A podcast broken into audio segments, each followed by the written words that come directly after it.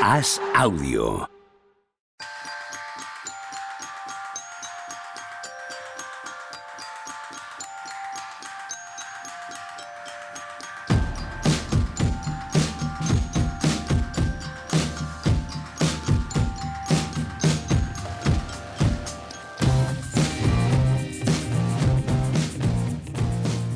¿Qué tal? Hoy estamos al lunes 19 de junio del año 2023, decía Tony Vidal antes de empezar. Hoy draft, ¿no? No joder. Tenemos noticias de sobra para no tener que, Sí, hombre, que claro. hablar del draft, tío. Era ironía, era ironía. Entiendo Pensaba que perfectamente qué tal, cómo estás. Bien, bien, oye, eh, con, contento de esto, de que nos den un poquito, que este año ha sido un año muy, muy escaso de este tipo de noticias, de encontrarnos de repente un traspaso de este... Ha habido en momentos puntuales, pero normalmente a lo largo del año, aunque sean traspasos de nivel medio, no ha habido muchos este año. No, no tengo yo esa sensación, la verdad. Solo el de Kevin Durant y, y todo lo que cambiaron los Lakers y tal, me parece que hubo bastante movimiento. Juan Sí. Marrubio, ¿qué tal? ¿Cómo estás? Bien. Perdona, perdona, Tony. da. Dale, dale. No, bueno, en el cierre de mercado sí, pero hasta el cierre de mercado me parece que no hubo mucha chicha. Juanma. Yo ahora mismo preferiría que hubiera menos noticias en general est- estos días, pero tenido final ACB, ascenso del Palencia, Thunder, ¿eh? Thunder Palencia, se llama. Yo siempre pienso cuando, Los cuando estos Palencia, equipos decirse. cuantos- cuando estos equipos ascienden y se hacen un hueco y tal, que para ligas menores, entiéndanme menor la ACB con respecto a fútbol y con respecto a, a NBA, bueno, bien, en, en ese contexto, ¿no? que sea una liga menor en sí misma, eh, este tipo de sitios que, que cogen mucha atracción es lo que acaba, entre comillas, salvando a estas ligas, ¿sabes?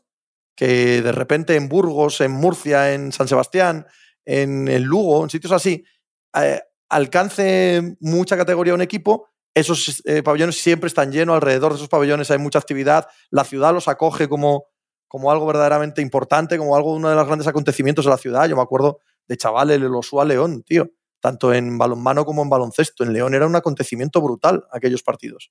Esto tiene mucho que ver con que no haya un equipo de fútbol, ¿verdad? Claro, totalmente, no hay ninguna duda. No hay equipo de fútbol y Bueno, o que no haya algunos equipo de sitios fútbol. sí. Sí, sí, sí. Pero no, ¿no os parece que eh, es lo que marca la diferencia, ¿no? En estas ciudades. ciudades tipo Burgos, Burgos, Murcia. Burgos, Murcia, en su día los casos de Huesca, había, sí, igual que al revés, ¿no? Es curioso que sitios como, como San Sebastián, por ejemplo, cuando estaba el Guipúzcoa, que ahora estaba a punto de ascender, no iba nadie. En Sevilla tiene muy poco movimiento, para ser una ciudad como Sevilla, es verdad que, que hay sitios como Mallorca, ¿no? Que nunca tienen un equipo que acaba ascendiendo, que son ciudades muy grandes y mercados, digamos, para usar el lenguaje NBA muy grandes. Hay sitios, hombre, luego aparte, sí que hay sitios como Valencia, Bilbao, que sí que tienen al final mucho para los dos, han ido teniendo, pero otros sí que se da, igual sí se da. Yo creo que sí que es importante, en general sí que los equipos gallegos sí que se da el caso de, sí que es importante que no tengan, que no, que no tire mucho el fútbol, ¿no? Y luego está el Sí, caso de Vitoria, que, que el primer equipo de la ciudad básicamente a nivel mundial, realmente, porque es un equipo de primer nivel mundial, no NBA de, de- de toda la vida. Este es del Vasconia, claro, pero bueno, Sí, sí, total. Interesante. Correcto. Hay, hay para hablar así, ¿no? De la de, de- tengo De la varias NBA, noticias de las últimas 12 por horas. seguir, el Palencia asciende a ACB, eh, Castilla que no tiene equipos en primera división, salvo Madrid, evidentemente.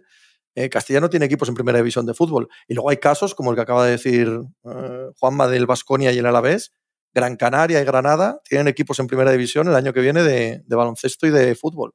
Son dos plazas no habituales de este tipo de cosas, ¿no? Tres de los cuatro que se han jugado al ascenso eran castellanos. Estaba Burgos, Valladolid y Palencia con el Guipúzcoa en la Final Four de la LEP, que supongo que no habréis seguido, pero ha estado bien. Sí que he seguido, no he visto, pero sí que he seguido. No, sí que he estado es- al es tanto de las matiz. noticias. Visto no, visto no. Eh, Tony sí, Tony lo habrá visto. Hombre, hombre. No sabe dos jugadores del Olympiacos, el cabrón va, va a seguir esto. No tiene sentido, decir, no tiene sentido. Esto se dice mucho ahora en los tweets, ¿no? Esto no tiene ningún sentido. Y normalmente sí que tiene. Estas Sí, expresiones de pero se redes. dice, se dice para cosas que tienen sentido, eso es. Sí, sí, correcto. Cosas que tienen bastante Sí, es que sentido, me muy nervioso porque se usa siempre para lo contrario. No, Mm. no tiene sentido. Pues la verdad es que tal y como has puesto el tweet tiene mucho sentido. Correcto, Cuando la gente es. pone, ah, no sé qué, estoy llorando, ¿no? Por cosas súper obvias. Y yo digo, seguro, yo digo, seguro que no estás llorando. Es que no te visualizo llorando. En plan, Vinicius mm, le, le dice al recoge pelotas que no sé qué, estoy llorando, pero ¿por qué estás llorando? Claro, hemos perdido un poco. Decía mucho Alfredo Relaño, que claro, no creo que mire mucho estas cosas en redes, la importancia del lenguaje para los periodistas y no hay que perder esto. Literalmente, esto ¿os dais cuenta que ahora se usa todo literalmente para cosas que no es literalmente? Eso me pone muy nervioso. Yo alguna vez lo hago, ¿eh? me autocorrijo enseguida. No, es que me estoy muriendo literalmente. No, no, no te estás muriendo literalmente porque si te estoy muriendo literalmente. Bueno, todos nos estamos muriendo desde que nacemos, ¿no? Pero esto es otro. Uy, uy, una, batalla, pero... una batalla, la libreta de Bangal con eso muy divertida, muy, muy divertida. Hostia, es Acerca de literalmente. Dice, se ha caído el estadio literalmente. Y se cuentan por decenas de miles los fallecidos o cómo, cómo es esto, ¿no? Le ha explotado la cabeza literalmente, no jodas.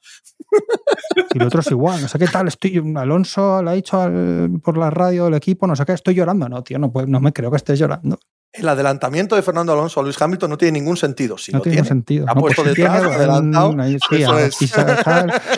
curva 7, no sé qué, el DRS lo, de, lo, de, lo, de, también eh, no, tiene, no están enfermos los que hacen cosas buenas. Es verdad, sí. Está enfermo, no está enfermo, está sano porque está haciendo una cosa gigantesca. Ha metido 45 puntos, en el último cuarto ha metido 22 puntos seguidos. Está enfermo, no, no está enfermo.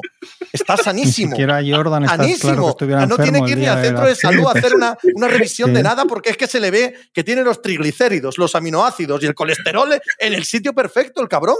A veces, si acaso, pues sacar sangre, pero para otras cosas. Sí. Otro tipo de pruebas. pero eso también es estar súper sano.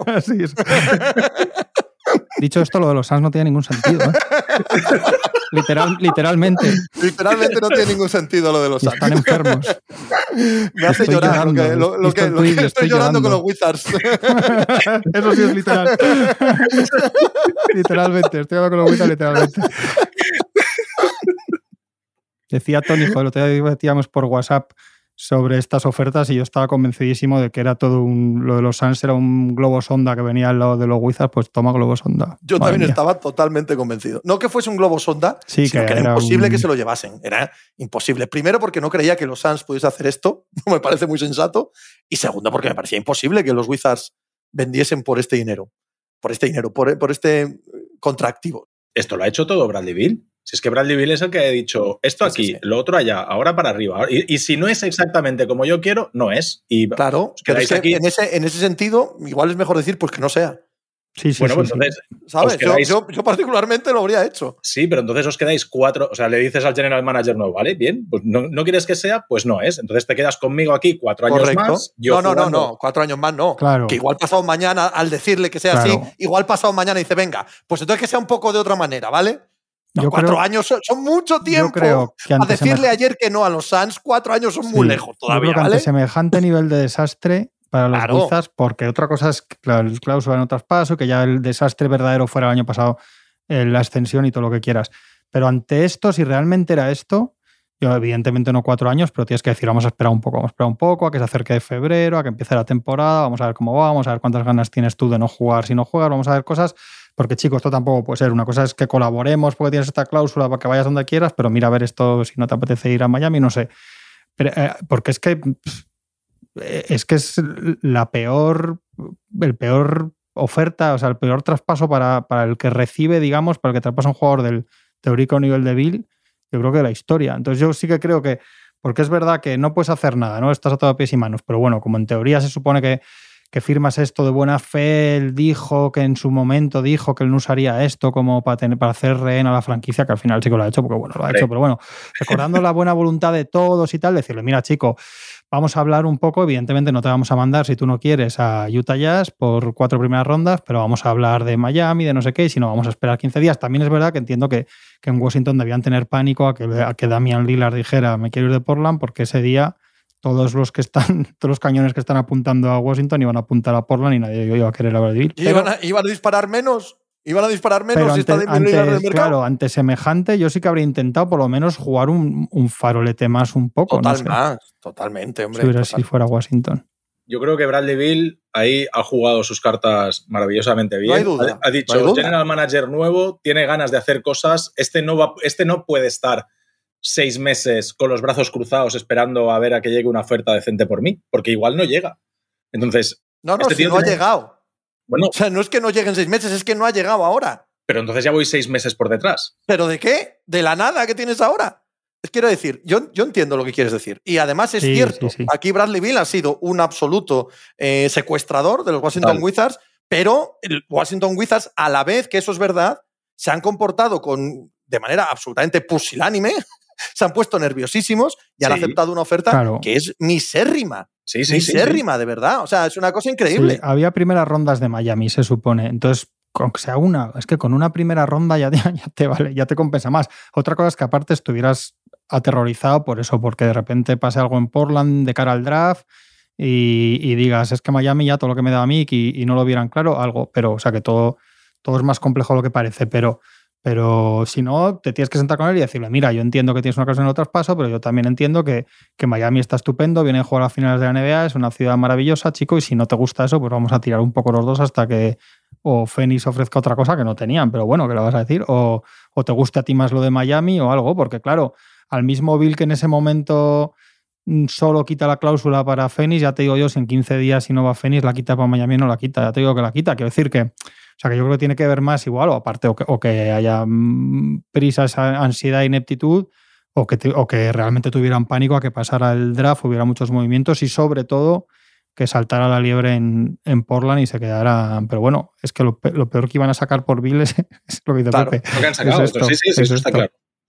Pero, pero yo entiendo un poco que llegas nuevo a tu puesto de trabajo, que te dicen, oye, estamos cansados de ser un equipo mediocre, o, para, o vamos para arriba o vamos para abajo, lo que no podemos es hacer noveno siete años consecutivos, o decimoprimero ahora, quedarnos fuera del play-in, pero seguir teniendo picks malos en el draft, etcétera. Necesitamos hacer algo. Y para eso lo primero que hay que hacer es quitarse a Bradley Bill de encima que entiendo que es una mierda y, lo lógico hubiese, hubiese sido lo que estáis diciendo, ¿no? De intentar aguantar, pero yo, la, sensación es que Bradley ha dicho que no, que, si no es así, no es. Y ya está. Seguro, seguro que ha dicho eso. Seguro que ha dicho eso. Lo que pasa es que tú en ese momento tienes la capacidad. Ted Leonsis, el dueño de los Wizards, porque está bien que el general manager sea nuevo y quiera hacer y quiera no hacer. El general manager tiene que ir al dueño a decirle si esto sí o si esto no. ¿Sabes? Porque para hacer esto no le hace falta general manager, ¿eh? Puede ir Pepe Rodríguez para dar, para dar eh, un jugador All-Star y que no te den nada a cambio, valgo yo, ¿eh? estupendamente. Por, por el, que me paguen los autónomos, yo creo que voy. No tengo ningún problema. Claro, tú vas a Ted Leonsis y le tienes que explicar esto. Ted Leonsis, evidentemente, también harto de las circunstancias, ha dicho hasta, hasta aquí. Pero creo que todos ellos se han precipitado. Se han precipitado porque para no obtener nada tienes dos días, tienes post-draft, tienes enero, te da igual. Para no obtener nada, ¿qué van a ser los Washington Wizards de aquí al futuro inmediato? ¿Qué van a ser? La absoluta nada. Lo sabemos todos. Van a ser peores. No, no, pero eso, eh, ya no peores. Van a ser nada de momento. Ya veremos luego si el año que viene le cae un buen jugador en el draft, si mueve. Bien, correcto. Pero de entrada van a ser nada. Para empezar. Para empezar una reconstrucción así, eres nada. Coño, ¿qué más te da llevarla una semana más adelante o 15 días? Pues no ganar los. los no ganar eh, que no ganar tres de los diez primeros partidos y ganar uno. que eso al final es, Pero ¿qué van a ganar? Pero si, si pues Bradley Bill. Pero que Bradley Bill. Eh, estamos hablando de Bradley Bill con una extensión de contrato recién hecha. Ahora estamos hablando de un Bradley Bill que ha usado a esta franquicia como un, eh, un tío secuestrado. Que sí, que sí. Pues este, este, pero si probablemente te diga que no juega. Pero la cuestión es la flexibilidad que tienes. Ahora, ahora, tienes que decidir qué haces con Kuzma. Tienes que decidir qué haces con Porzingis, que probablemente acaben saliendo por algo así. Es decir, la, sensación tras este traspaso es nos quitamos de en medio todo. Queremos limpiar todos los contratos, tener la mayor flexibilidad. Pero, no te das cuenta que eso no puede ser. Que si eso es así, no hace falta nada. Hasta, hasta las ventas al por mayor de Utah, de, de Oklahoma, de todo Dios, evidentemente, acumulas 900 mil millones de picks acumulas algo, tienes un algo a lo que agarrarte. Si es solo vender, eso no, necesitas hacer nada, se hace solo. No, no, pero no, pero el, la única cláusula antitraspaso que había en la liga es la de Bradley. Y entonces hay que tratarlo como un traspaso diferente a todos los sin duda, pero me estás diciendo que por Porzingis y Kuzma se va a obtener más o menos lo mismo porque se ha dado una imagen de que venden barato. No, no, primero, primero Porzingis y Kuzma primero tienen que, o sea, tienen opciones de jugador los dos. Si, si, no la cogen, pues te quitan los contratos directamente y lo has palmado. dicen que no la coge. Toda la mierda de la gerencia anterior. Por Zingis está hablando que igual la coge porque son 36 millones, pero Kuzma parece que no. Pero por Porzingis está hablando el pick 3 de Portland. Por ejemplo. vamos, es las cosas que hay Es que eso solo falta que Portland, el, el, famoso Big 3 de Portland y el, plan de Lillard sea por Zingis, ya vamos, es... bueno, que sí, que por, por poder ser Sí, todavía podríamos hasta justificarlo, ¿no? Bueno, se han puesto nerviosos, podríamos hasta justificarlo. Yo creo que es verdad que la cagada viene el año antes, que ya se dijo, y que al final cuando dices, no, es que se lo tienen que dar a Bill, pues no, es que igual tenían que haberle dejado que se fuera como agente libre, mira para qué, ¿sabes? Para estar un año y sobre todo la cláusula, sobre todo la cláusula, la cláusula de no vamos a Es que eso es que eso ha habido 10 en la se historia. Vuelve a dar, no se vuelve a dar a un jugador de este nivel no, jamás. No, no, no. Pues es que no se había dado. Es que los 10 que, los 9 que lo habían tenido antes en la historia son Kobe Bryant, Dirk Nowitzki, Kevin Garnett, John Stockton, son otra cosa. Si es que esto es una cosa rarísima. Es que en qué situación estaba, en qué situación de, pauperización, pobreza moral estaba esa franquicia para, para, darle a un tío 251 millones de dólares y tener que darle la cosa. Te, te retrotraes al verano pasado y es una cosa para echarse a temblar. Pero dicho eso, dicho que ese ya estaba hecho, que lo tienen que arreglar, yo es que creo que no sacar ni una primera ronda, aunque sea floja, ni un solo jugador joven, aunque no sea un futuro siete veces All-Star, ni absolutamente nada, nada, nada, es para decirle un poco Bill, vamos a esperar un poco, chico, porque esto que traes, que trae el equipo al que quieres ir, no es una oferta. Entonces vamos a esperar que sea una oferta mala, pero una oferta, no, no, no un hola, aquí está, me piro y aquí os quedáis. Es que te quedas con 25 millones garantizados de Chris Paul que no ahora otra vez, recién bueno, el convenio. están, cerrando eso para ver si se quitan los 25 kilos de Chris Paul y lo mandan a otro lado.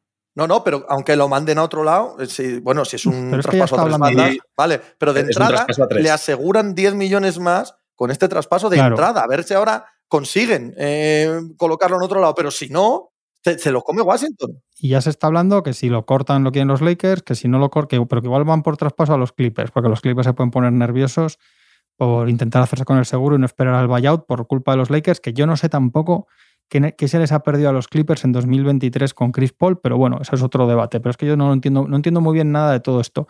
Y, más que tengan que ir a por el traspaso los Clippers en vez de esperar, también como harían en teoría los Lakers, que yo qué sé, Pero, ya, ya se, ya, se, está hablando que lo que te va a dar los Clippers va a ser el lote de aleros cascados para cuadrar salarios con, con Morris, con Batum, con Eric Gordon ahí seguro los 20 millones, que tampoco te va a dar a Terrence Mann, a priori, ¿eh? A priori. O sea que que no sé, es que yo, yo no le no sé, no, no, no entiendo, no entiendo que, Washington no haya tenido un, poco más de, eso, de, esperar un poco a ver. Yo, yo, quiero pensar mucho en lo del miedo a, en el miedo a Lilar y a, y todo eso, porque es que no, no me cuadra. Y luego vamos a tener un convenio, vamos a tener un convenio que iba para intentar evitar todo esto y que los jugadores tal y que los propietarios no sé cuánto, vamos a ver Vamos a ver, el, porque la primera antes de. Claro, esto entra todavía con las normas de, esta temporada, ¿no? De la que viene, pero, pero es cojonudo el inicio de, las nueva, de la nueva situación. El primer ejemplo, o sea, el primer, la primera buena probeta de lo que viene la tenemos ahí en Phoenix. Son tres, tres, jugadores de 50 millones. El año que viene, ¿no? Arriba con ello. El, que viene este, ¿no? El siguiente son tres de más de 50 millones, literal. Totalmente, y hasta 2026, con contrato hasta 2026. Espero que les guste, caballeros, porque es lo que tienen ustedes para trabajar, ¿no? Yo lo, de verdad que lo de Washington sí es, pues es reconocer que ha hecho todo mal y que quieres borrar todo, pero no sé. No, esto Ellos también tienen, tienen la ronda de 2024 protegida top 12, la siguiente top 10, la siguiente top 8. Es decir, que ahí hay otra, otra razón más que es obvia, pero ellos dicen, no, no, nosotros vamos a echar ahora dos, tres años de ser el peor equipo de la liga que, lo eran sin serlo. O sea, a, nivel de interés, el, interés que había en Washington era cero, pero ahora al menos van a intentar que se reflejen resultados y en picks altos del draft. A mí, yo puedo entender que, llega el, que llegue el, general manager nuevo y diga, quiero quitar toda la mierda que me han dejado, porque es así. Me han dejado contratos malos, ahora el segundo y el tercer mejor jugador estás en manos de ellos de que cojan la opción de jugador o no tenías una cláusula de traspaso que lo que querías era quitártela de en medio. Bueno, pues lo que entiendo que lo que quieren hacer es, mira, me quedo sin nada, cero, fuera, nada, todo fuera, y a partir de aquí empezamos a reconstruir, a probar chavales, a coger, a probar segundas rondas, eh, undrafted y no sé qué, y a ver qué vamos construyendo desde aquí. Yo no lo justifico, pero sí que lo entiendo pero es verdad que lo que dice Pepe, que, que, que, tienes que sacar un mínimo. Para eso vale cualquiera. Que va el Michael Winger este con la reputación magnífica que tiene los Clippers, que para hacer esto es lo que decía Pepe, nos podían haber llevado a nosotros tres. Uno de presidente de operaciones, el otro de no bien, que no está en buena zona, que está un poco tal, y de, pues véndela por cero. Hombre, algo vale, algo vale, pero mejor por cero y te la quitas del medio. Claro, que no, pero bueno, que, no ninguna, no sé. Pero bueno. Luego está el lado de los Phoenix Suns, que, tampoco es. Mm, no sé, a mí también me. A mí también me produce mucha inquietud lo que han hecho. O sea, creo que a partir de aquí construir un equipo eh, serio contendiente es un asunto complejo, ¿eh? durísimo. Pero están en peor situación que hace 24 pues horas. Pues, pues no, no lo tengo tan claro, ¿eh? porque hasta 2026 tienes esto. O sea, te has quitado absolutamente toda la poca flexibilidad que te queda, que era muy poca ya, eso es la realidad. Pero ahora, ahora no te queda nada de nada, ¿eh? Ahí está. Sí, o sea, realmente. pero es que tienes cinco, tienes cinco jugadores en plantilla ahora mismo, ¿eh? Pero bueno, antes tenías seis, pero tenías más flexibilidad porque no tenías para 2025 tres contratos de cincuenta y tantos millones. yo, yo se cuenta que hace alguien en gente en Fénix de no, es que el equipo ahora es mejor que el que era el año que viene. Claro, pero en teoría se supone que ibais a mejorar el del año que viene. O sea, con esto habéis cerrado otras puertas de mejorar. Y luego yo quiero ver lo de. Es que me.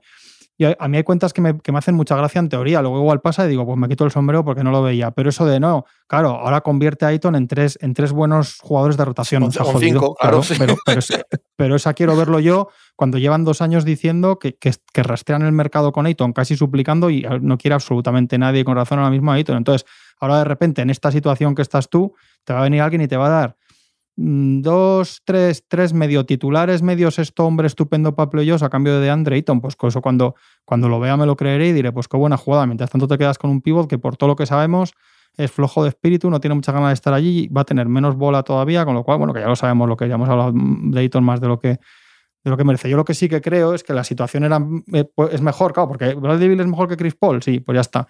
Pero se han cerrado otras puertas y yo creo que en un equipo que ya tienes a Durán y a Booker y que hayas fichado a un entrenador como Frank Vogel, yo no sé por qué no han explorado la vía de intentar de verdad hacer un equipo de verdad, una buena rotación fuerte con buenos defensores y buenos secundarios, con dos jugadores como Durán y Booker, dos súper talentos. Yo no, y una vez que ya tienes a dos así, no sé por qué la obsesión es tener a un tercero así, que ni siquiera miras mucho el fit ni nada, cuando acabas de fichar a otro entrenador distinto, que no parece que sea el entrenador, por otra parte, para jugar con un equipo eh, ultra, ultra ofensivo y ahora mismo sin un solo especialista defensivo como es Frank Vogel, y eso sí que me lo sé bien porque, porque lo he vivido en los dos lados, en defensa y en ataque, eh, yo creo que tendrían opciones para hacer unos Suns muy buenos y muy ambiciosos con otro plan una vez que ya tienes el talento que es obvio que parte todo de ahí. O sea, no sé por qué en este caso suma más un tercer talento que veremos hasta qué punto es eh, a más a más, porque muchas de las cosas que hace son las mismas que hacen Booker y Durán casi literalmente y en general peor, porque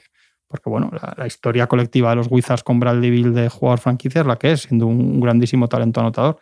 Eh, no me parece, me parece un nórdago grande, igual meten ahora siete contratos mínimos maravillosos y les va muy bien, pero yo creo, eh, respondiendo a lo que decías tú, Tony, es mejor esto que Chris Paul y Samet, pero me parece peor esto que otros planes que podían haber buscado. Y luego, a ver, porque claro, esto ahora va a requerir paciencia, trabajo. Mm, bueno, lo que hemos visto del propietario nuevo es Kevin Durán, Bill. No sé si la máquina de, volvernos locos se para aquí. Claro, ahora de repente, si el primer año va mal y el año que viene tienes tres contratos de más de 50 millones, vas a ponerle paciencia, trabajo o va a ser el siguiente. Porque claro, esto lo que sabemos de Isbia y compañía ahora mismo es otra cosa que no lo sé. ¿eh? Igual, igual ahora ya se queda contento y dice, pues ahora ya todo el mundo a trabajar, pero ha llegado, se ha cargado el entrenador.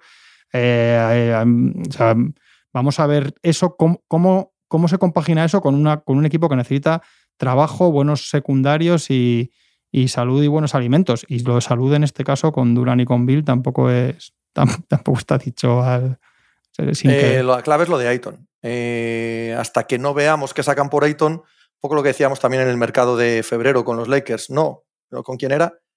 Con, los Nets. Eh, hasta que no viéramos en los siguientes movimientos no podríamos saber a ciencia cierta qué tal ha sido el intercambio. A mí, de entrada, me parece muy arriesgado por todo lo que has dicho, pero luego, además, hasta que ver cómo construyen el equipo, porque a partir del año que viene con el nuevo convenio laboral les va a costar horrores rellenar ese banquillo. Yo hasta, que, hasta ver cómo construyen el equipo este año, me resulta muy difícil eh, juzgar el equipo de entrada. Me parece un riesgo gigantesco. gigantesco. Yo, eh, se le critica mucho a Bill, tal. Bueno, Bill es que viene a hacer otra cosa que es lo que hacía en Washington. En Washington era la primera espada y aquí viene a ser el tercero. Es decir, eh, me parece que vamos a ver quién es el tercer mejor defensor del equipo rival para que defienda a Bradley Bill, en lugar de tirarle al mejor defensor durante 40 minutos por noche. A mí me parece. Yo sé que esto, y, y es cierto que la historia reciente nos dice que acumular talento por acumular talento no está saliendo demasiado bien. Y lo hemos visto en Brooklyn y lo hemos visto en Dallas y que hay que tener en cuenta más cosas, ¿vale? Y yo por eso lo digo un poco también con la boca pequeña. No, no, a mí me gusta el traspaso, me parece que, que la otra situación que se están planteando ahora mismo, y todos la entendíamos como lógica, era cortar a Chris Paul. Entonces, oye, mira, iba a cortar a Chris Paul, pues en lugar de cortarlo, me lo he sacado de encima, he juntado a Shamet, que era un jugador que a mí no me daba nada especialmente, y me he traído ni más ni menos que un jugador tres veces All-Star. Hombre, yo lo miro así y me parece un acierto.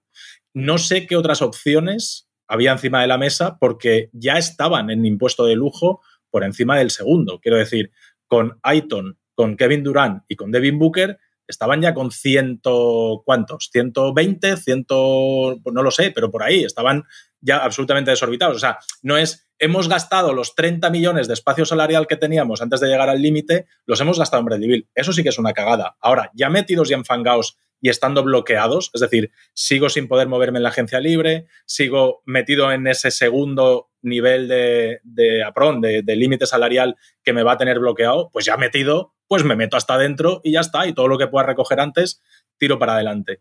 Y lo de Aiton me parece que es que es otra cosa que hay que llevar por al lado, porque a Aiton lo sigues teniendo, sea para quedártelo o sea para traspasarlo por cualquier cosa. Yo creo que tres jugadores de rotación buenos no sacas porque ellos ya han tanteado el mercado. Yo lo más sensato que he oído por ahí es Keldon Johnson, McDermott y rondas de San Antonio. San Antonio tiene este año dos segundas rondas que teniendo en cuenta que Phoenix está ya metido ahí dentro, cuanto más te ahorres, por lo menos en los jugadores de la parte final de la rotación. Sí, sí, los vas a pues necesitar, vas a necesitar, evidentemente. Es que tampoco tienen segundas.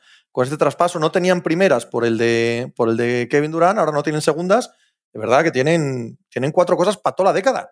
O sea, cuatro elecciones de draft como que se para toda la década. Y claro, así es imposible hacer el banquillo que necesitan hacer a precio ganga, que, no les queda otra, porque Aiton tienen que moverlo, si se lo quedan, son 190 millones. 190 millones en cuatro tíos. O sea, ya es que no te quedan ni, ni, espacio mínimo, mínimo para meter ocho tíos en ese banquillo. tienen que ir todo a contratos de mínimos de veteranos. Es lo único que pueden hacer, porque además el año que viene con el convenio nuevo no van a poder, eh, no van a tener mid-level, no van a tener, ¿qué es lo otro? Eh, no van a poder fichar jugadores cortados. Y jugadores que hubiesen cobrado más de 12 millones el año anterior. Pues fíjate, pues eso, pues, pues, pero estaban ya prácticamente en esa. O sea, entonces me parece que ahora te han dicho, oye, pues vamos a estar jugando en este nivel del límite salarial, pues vamos a pringarnos cuanto antes y vamos a mantener el bloque dos, tres años a ver si suena la flauta.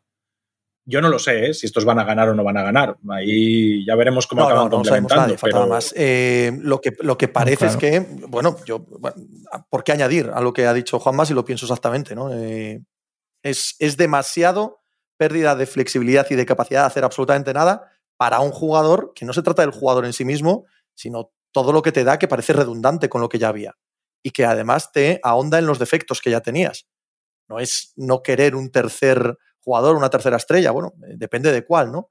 Esta en concreto, aparte que aquí ya va un asunto muy personal, muy subjetivo, a mí es un jugador que, bueno, me deja ciertas dudas, ¿vale? Me parece demasiado irregular para, para mi gusto, es que, es que todas sus virtudes ya las tenían y todos sus defectos ya los tenían también. Solo tienen que multiplicar todo, eh, la, manera de, soslayar eso y la manera de hacerse mejores los tres, cosa que a lo largo de la carrera de cada uno de ellos no, no hemos visto. No hemos visto. No, yo es que a la pregunta que hacía Tony de quién va a ser el tercer mejor defensor, respondería que quién era el tercer mejor defensor de todos los que juegan contra los Nets de Harden, Duran y Kairi, y no lo sé. No lo sé, pero no jugaron una final de conferencia juntos. Bueno, no sé 11, quién... 11 partidos juntos estos, Sí, ¿eh? y no sé quién es el segundo mejor defensor todos los días que juegan los Mavericks, pero sé que Charlotte Hornets, Charlotte Hornets le ganó dos partidos en 72 horas a, a, a Kairi y a Doncic y pensábamos es lógico pensar que el que, no esté defendiendo al que no le defiendan a de Don Chichicairi va a meter 60 puntos.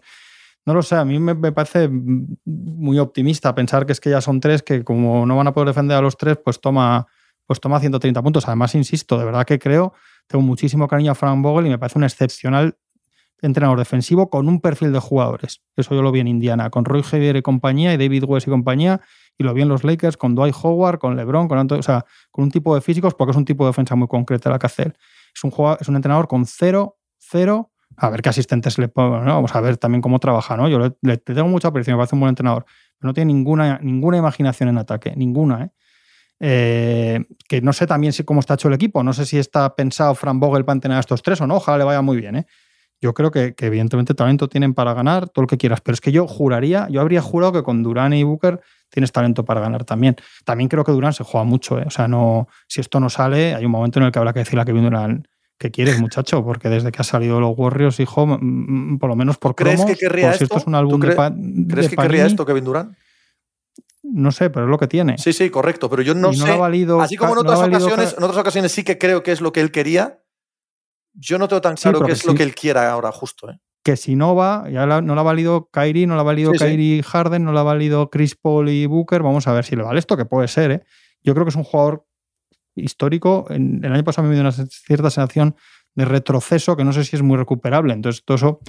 Yo creo que si se puede sacar lo que decís, se puede sacar a aquel Johnson, es un buen jugador por Ayton y poco más, porque yo creo que McDermott no es un jugador para jugar en playoffs en un aspirante al anillo. Y si con esas cuentas te puedes salir del, del second apron este, del segundo límite, y poder usar por lo menos la mid-level de pagador de impuestos, te puedes sacar a otro jugador. Y no lo sé, es que, que yo no sé si era mejor tirar por eso que, que, esto otro, pero que no lo sé. Es que de verdad que no lo sé, es lo que decís. Hasta que no, se, hasta que no veamos el equipo entero no se puede saber. Igual hacen ahora cuatro genialidades y después qué cosa más gustosa. Y luego cuando les veas jugar, pues igual encaja todo de maravilla Igual entre Bill y Booker se organizan para ver quién es más base o según a ratos o un rato el que no esté en el banquillo en ese momento, no sé qué. Y va todo de maravilla y, y, baten 16 veces el récord de más partidos que los tres del mismo equipo meten 25 puntos y estas cosas que les va a encantar a, a, a ESPN estas Info, que no lo sé, ¿eh? no lo digo irónicamente, puede ser, o sea, evidentemente es mejor tener estos irónicamente tres. ha sonado un poquito, ¿vale? Literalmente, un poquito, ¿vale? Literalmente, eso, eso. No, pero, pero quiero decir que, que sí, hombre, que es obvio, que, pero que no sé, es como, y si no te vale esto, que otro, el año que viene otro. Como si no, si no te ha valido, no te vale Booker y Durán, pues Booker, Durán y Bill. Y si no te vale, pues venga, Booker, Durán, Bill y, y Lillard. Sí, sí, a ver si encuentras algún pringado como Washington que te lo dé por lo que te ha dado esto, claro. Pero, pero, yo qué sé, o sea, que entiendo que porque no has dado nada a cambio y que hay que hacerlo y que hay que probar y que bien, pero que, que yo no sé si no había otra, otras, otras vías para toda esta revolución que has montado después de estar solo unas semanas con, con Booker y Durán juntos el año pasado. Pero bueno, vamos a ver. Hablabais de, bueno, ¿quieres decir algo, Tony? No, no. A este respecto, hablabais de eh, lo que podría haber supuesto el nerviosismo en Washington de poner a Lillard en el mercado que podría cambiar las cosas. La pregunta es la inversa ahora. ¿Qué supone para Portland esto?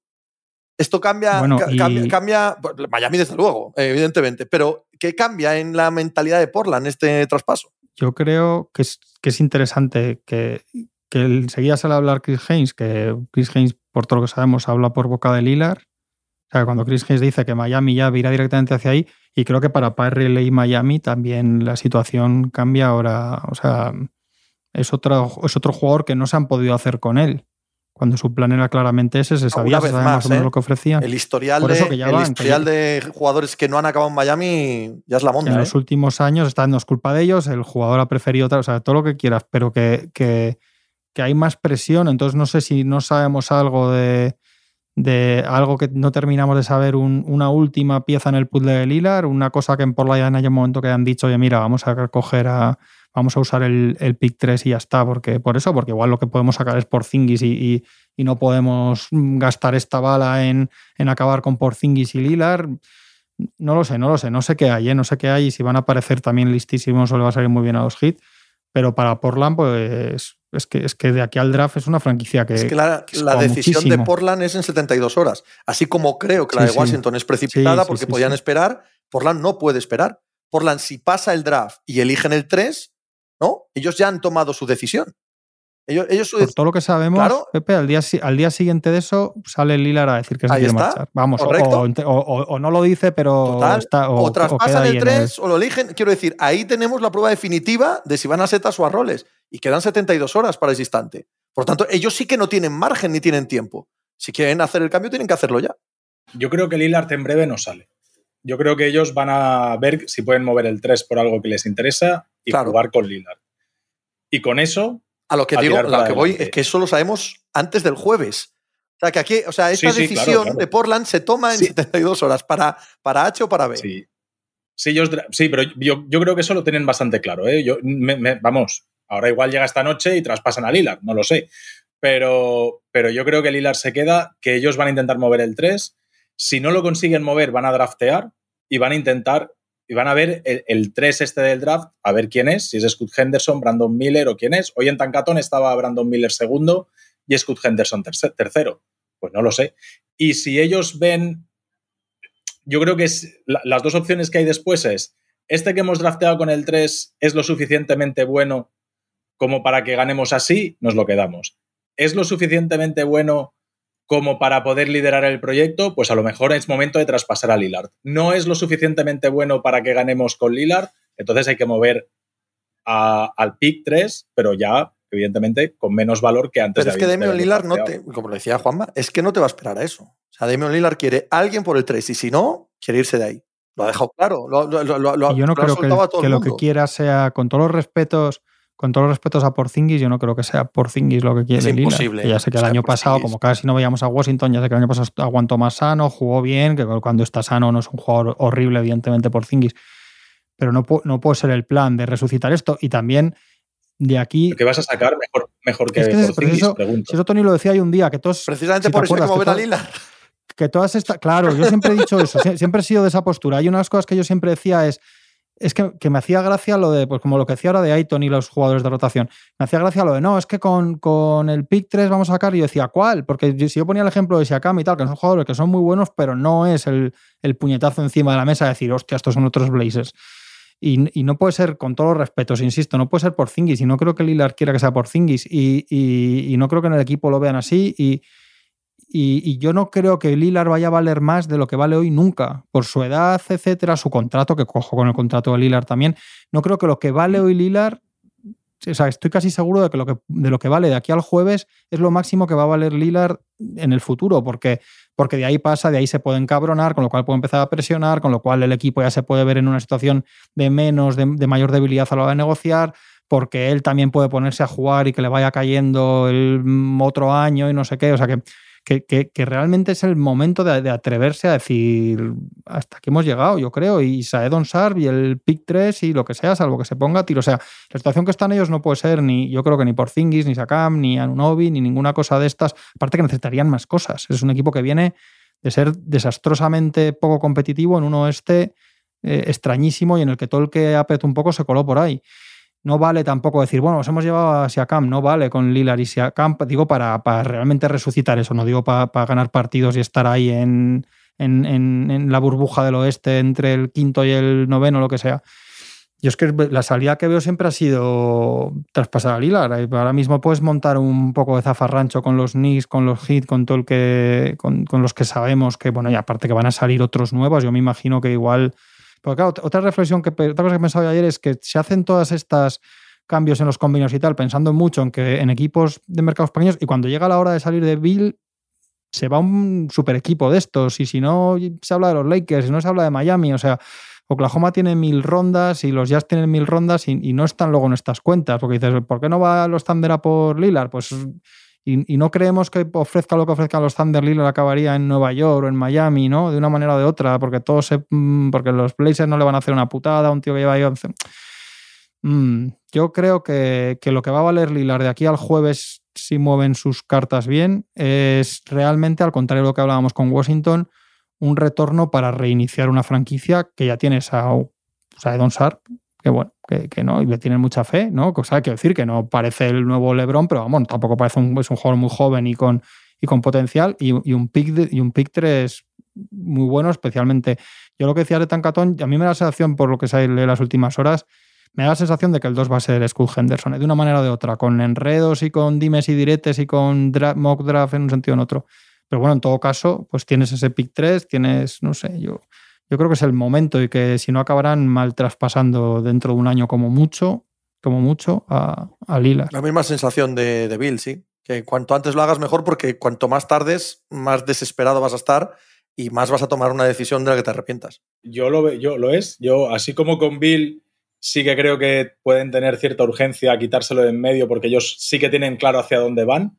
Yo creo que ellos no saben hacia dónde van. Y hombre, evidentemente el valor de Lillard ahora es más alto que si Lillard se queja. Pero yo, si eres capaz de mantener a Lillard hasta el cierre de mercado, hablo hasta el cierre de mercado, eh, yo creo que puedes probar dos, tres meses a ver qué eres capaz de mover y a partir de ahí decidir, ver si eres un equipo competitivo y con opciones o no, ver el 3 o lo que puedas sacar por el 3 que es y al final a vender al hilar por cuatro rondas a, equipos que están cargados de rondas o a equipos sacarles el higadillo de todo lo que tengan en rondas y tal a un equipo que esté en, a mitad de tabla o que esté luchando por factor cancha en alguna de las dos conferencias, eso en el cierre de mercado, yo creo que con Lilar lo sigues pudiendo hacer, porque les das un, upgrade. Hombre, depende de cómo vaya la temporada y también depende de cómo se lo tome Lilar. Es que ha dado suficientes muestras, suficientes muestras de que está muy encabronado con la situación. ha dado suficientes muestras de que como cojan con el 3 a, Brandon Miller y se vea a él en, en la pretemporada con Brandon Miller y tal, y, imaginándose también ganando 30% de partidos en el año, y que esté muy caliente en ese sentido. Decía Tony cuando se coge el hilar, que es verdad que todavía no ha salido a montar un, psicodrama, pero este año ya está postemporada el giro. La forma de hablar del hilar ya ha sido radical. Ya ha sido, o sea, no ha dicho, es verdad que no ha montado un pollo de feo, pero ya ha dicho, yo no quiero esto, yo no quiero más chicos jóvenes, yo no quiero tal, yo no quiero cual, sino que me traspasen. Dijo un día que sí, medio forzado, medio jiji, medio jaja, pero dijo un día Miami, no sé cuántos, y Brooklyn. Y luego es que es verdad que estos jugadores, mm, esto de esperar y ver, es que, este, es que estos jugadores, si no quieren, no van a Oklahoma, ofrezcan lo que ofrezcan.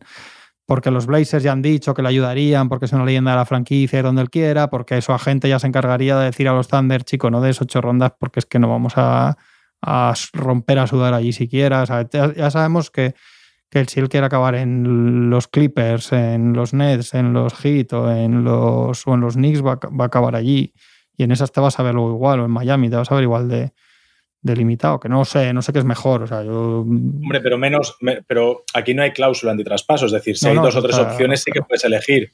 Sí, pero hay una relación emocional, muy profunda, ¿eh? Muy, muy profunda. Y Portland es una franquicia de tal manera y tampoco van a querer enfrentarse a Leila para mandarlo a cualquier lado, ¿eh? No, eso ya lo han dicho además y que sabemos, y además son equipos que no pueden siquiera permitírselo entre comillas porque ya de por sí les cuesta ¿no? que atraer a ciertos jugadores. Y ya sabemos además que estos tipos de estrellas y sus agentes tienen formas también de, de retraer a General Manager, es decir, vas a dar ocho, ocho, primeras rondas tú, que es que no estamos hablando de Gobert y el tema de Minnesota, estamos hablando de Damian Lillard, entonces vas a dar tus seis primeras y tal y cual, pues espera a ver, porque claro, Lillard no, no tiene ninguna gana de, vivir allí, entonces no, no tiene cláusula en traspaso, pero, pero vamos, que más o menos mm, enfocas un poco la cosa por ahí. No, no sé, yo es que me, da mucha sensación de melancolía este asunto de los Blazers, pero yo creo que tienen que ser un poco valientes estos, estos tres días porque no hay el... No hay en. Si te fijas todos los rumores que han salido, ninguno, ninguno te colma de sensación de decir, pues ahí va esto, ¿no? Y es que si no va a ir así, si no va a ir muy para adelante, no va a ir para atrás. O sea, ya está. Yo creo que ha quedado claro ya que no, que no tienen ya suelo intermedio donde manejarse hace falta ver las narices también de... O sea, está bien toda la relación romántica de cuánto nos queremos y tal, pero cuando llega el momento de la verdad, hemos visto que, por ejemplo, Bradley Bill se ha dejado de romanticismo. Y, también pasa, también pasa lo mismo, ¿no? Yo no, no quiero llevarlo al extremo. Por supuesto que la faceta de negocios va a estar por encima de la relación emocional. Digo que hay un peso ahí, ligero si quieres, pero va a haber un peso. O sea, no, no van a mandar a Lilar a un sitio donde Lilar eh, jure en arameo que no va a ir. Eso no va a pasar. Primero, por lo que dice Juanma de los agentes. Segundo, porque te crea un problema de relaciones públicas al que no estás dispuesto a, afrontar tampoco. Por eso digo que, yo creo que depende un poco de las narices de, la franquicia en el momento dado, en el momento en el que se dé esto y cómo juegue cada uno. O sea, no, quería llegar al extremo. Eh, Kawhi acabó en Toronto. También yo creo. Kawhi era, me quiero ir a Los Ángeles, me quiero ir a Los Ángeles, y a Kawhi le dijeron tú a Toronto.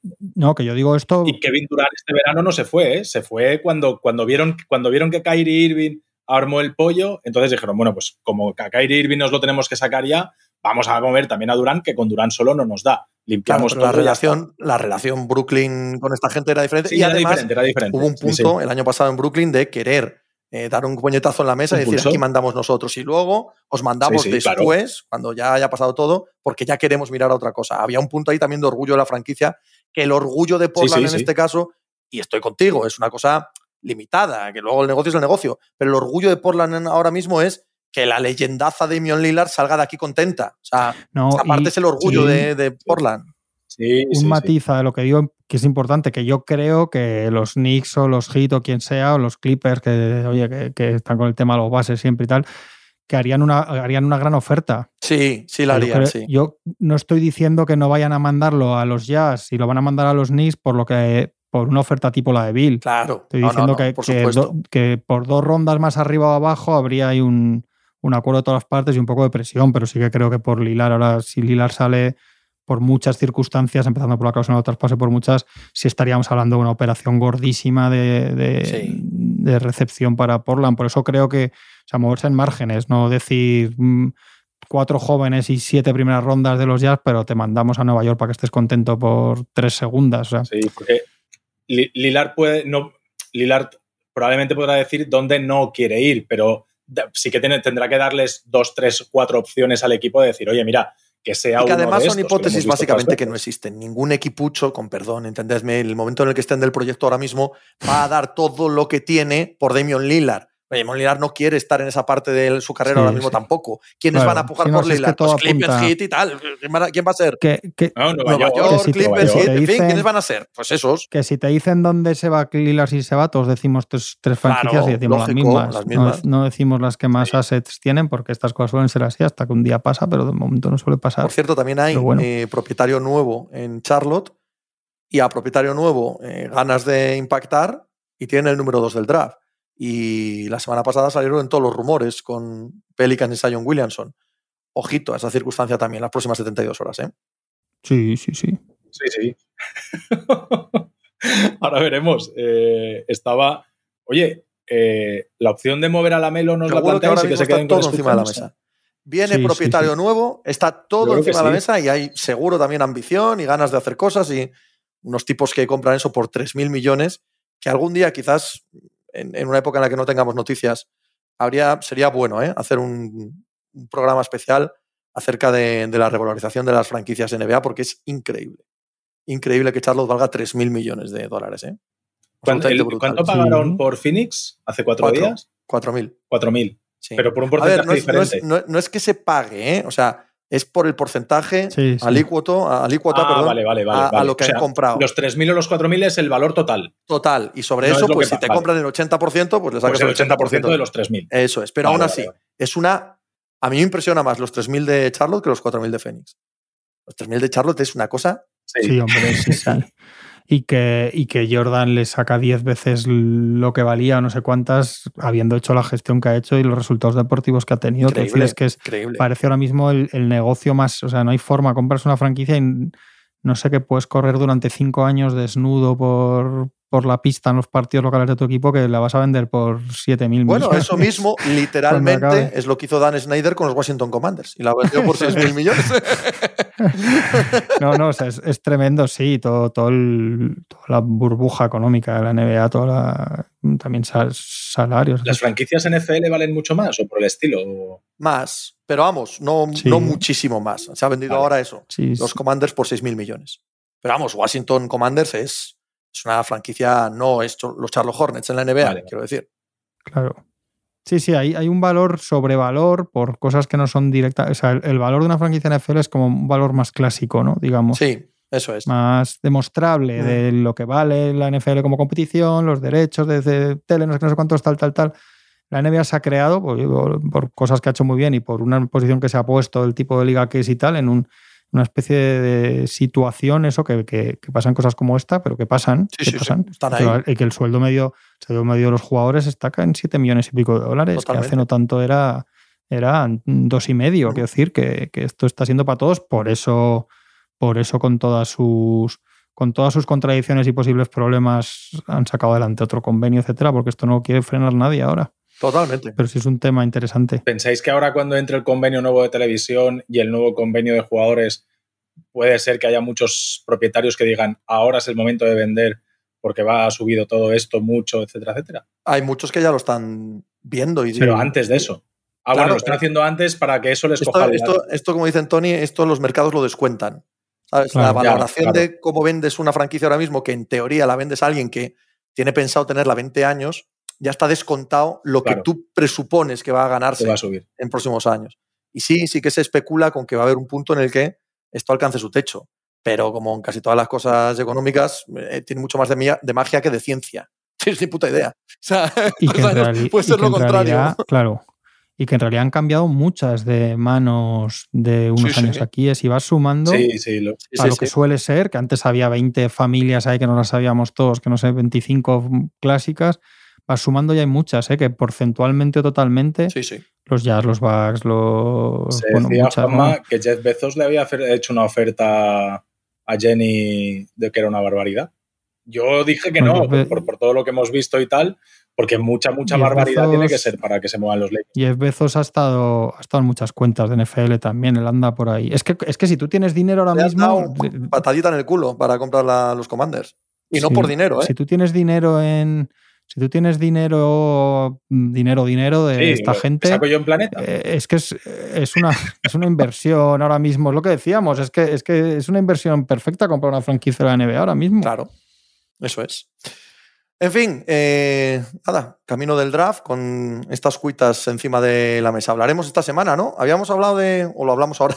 No recuerdo si miércoles y viernes o directamente. Sí, no, miércoles para hacer un programa pre-draft y viernes para hacer post-draft. Sí, ¿no? Vale, sí, sí, sí. Bueno, a ver qué dice el jefe. Cara, Por cara, Juanma, de que hay una final de Liga Belga o algo que le impide. Luego hablamos. Dice, dice Machicado que tiempo muerto, que esto, esto es público no, esto es público no, ok. De entrada, el del viernes, el del viernes es seguro, ¿vale? Gente, el del viernes después del draft es seguro. Bien. No tiene sentido. Según, esto, ¿eh? según la cara que ha puesto Rubio y los gestos de Machicado, creo que os quedáis sin el del miércoles. Me quiere, matar literalmente. bueno, permanezcan atentos a sus cacharros, que igual tenemos programa o no a mitad de semana. Hala, un abrazo. Chao.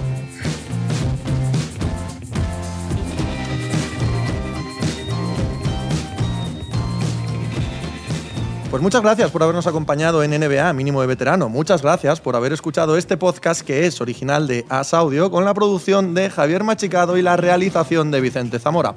Síguenos en redes sociales arroba asaudio para no perderte nada y recuerda que puedes escucarnos en la sección de podcast de as.com, en la aplicación del diario As o en tu plataforma de audio preferida. Un saludo de Pepe Rodríguez con la compañía de Tony Vidal y Juan Marrubio desde la redacción del diario As.